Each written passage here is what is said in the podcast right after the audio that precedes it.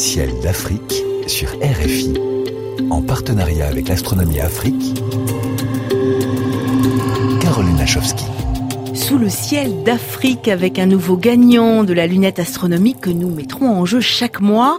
Mais d'abord, cher Sylvain Boulet, quel programme d'observation possible en ce début d'année, donc entre ce 13 janvier et le 15 février 2021 en ce début d'année 2021, Caroline, les planètes ne sont plus vraiment au rendez-vous. Euh, il va falloir euh, tout simplement vous satisfaire d'une planète Mars qui s'éloigne de plus en plus, mais qui est encore haute sur l'horizon, donc un, beau point rouge. Et puis euh, éventuellement Uranus si vous avez un télescope. Uranus quand même est très loin, donc elle peut être détectée éventuellement avec une paire de jumelles, mais elle reste quand même un point très peu lumineux. Et puis finalement, donc vous pouvez profiter lors des deux premières semaines de février pour voir la lumière zodiacale. cette lumière zodiacale je ne sais pas si vous l'avez déjà vu, mais après le coucher de soleil, quand le ciel est bien noir, vous allez voir une faible lueur qui part de l'horizon ouest et qui est vraiment bien visible. Cette lumière zodiacale, eh bien en fait, il s'agit du reflet des rayons du soleil sur les particules microscopiques de poussière qui errent dans le système solaire. La lumière zodiacale à observer après le, le coucher du soleil en février, donc sous le ciel d'Afrique. Est-ce qu'il sera possible d'observer d'autres planètes, euh, Sylvain, en, janvier, euh, début février? Alors facilement, non. Euh, il va falloir attendre plutôt l'été pour retrouver Jupiter et Saturne, mais j'ai un challenge pour les auditeurs, la mmh. planète Mercure. Et oui, on parle pas souvent de Mercure parce que Mercure, ça reste une toute petite planète et puis elle est très proche du Soleil, donc elle est difficile à observer. Mais par contre, durant les deux dernières semaines de janvier, eh bien Mercure sera visible dans les lueurs du crépuscule. Pour la trouver, il va vous falloir un horizon ouest très dégagé. Vous allez attendre une bonne demi-heure après le coucher de soleil pour que le ciel s'obscurcisse et normalement, Mercure sera là à une dizaine de degrés au-dessus de l'horizon. Alors euh, évidemment, Mercure est difficile à photographier, mais si vous la voyez, n'hésitez vraiment pas à venir nous raconter vos observations. Vrai challenge hein, que d'observer Mercure. Bon, les étoiles, c'est plus facile.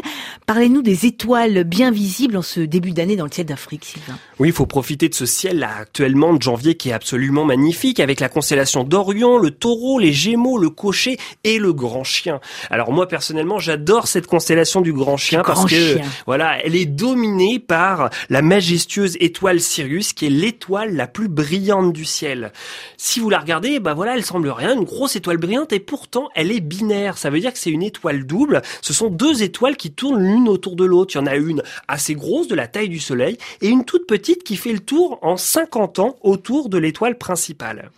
Alors Sirius, hein, vous la connaissez peut-être, elle, c'est le nom latin, euh, mais également, en fait, elle est connue dans l'Égypte ancienne sous le nom de Sobdet également. Et puis Sirius, ça a toujours été un point de repère astronomique, en fait. Elle a été annonciatrice dans l'Égypte ancienne de la crue du Nil, fin juin, mais aussi des périodes chaudes. Et je sais pas si vous le savez, Caroline, mais Sirius est dans la constellation donc du chien. Et mhm. chien en latin, ça se dit canis. Et canis, eh bien voilà, d'où vient le mot canicule au moment où il fait très chaud. En tout cas, voilà des petites anecdotes. Si vous en avez d'autres sur les constellations de, ce mois-ci, n'hésitez pas à nous raconter vos histoires. Et oui, on adore vos histoires astronomiques, les vôtres, celles de Sylvain, mais aussi les vôtres, chers amis auditeurs et internautes, et vos images astronomiques. Ce sont elles qui vous permettront, sur le site de la revue web L'Astronomie Afrique, sur sa page Facebook, de remporter peut-être une lunette astronomique offerte par SSVI et RFI. On vous demande tout simplement de venir partager euh, vos sentiments, vos impressions du ciel par des photos, des jolis textes. Envoyez-les eh bien sur notre page Facebook et euh, finalement ce qui nous aura fait le plus vibrer sera récompensé par cette lunette astronomique. Et il y a déjà un gagnant, un vainqueur de la lunette astronomique.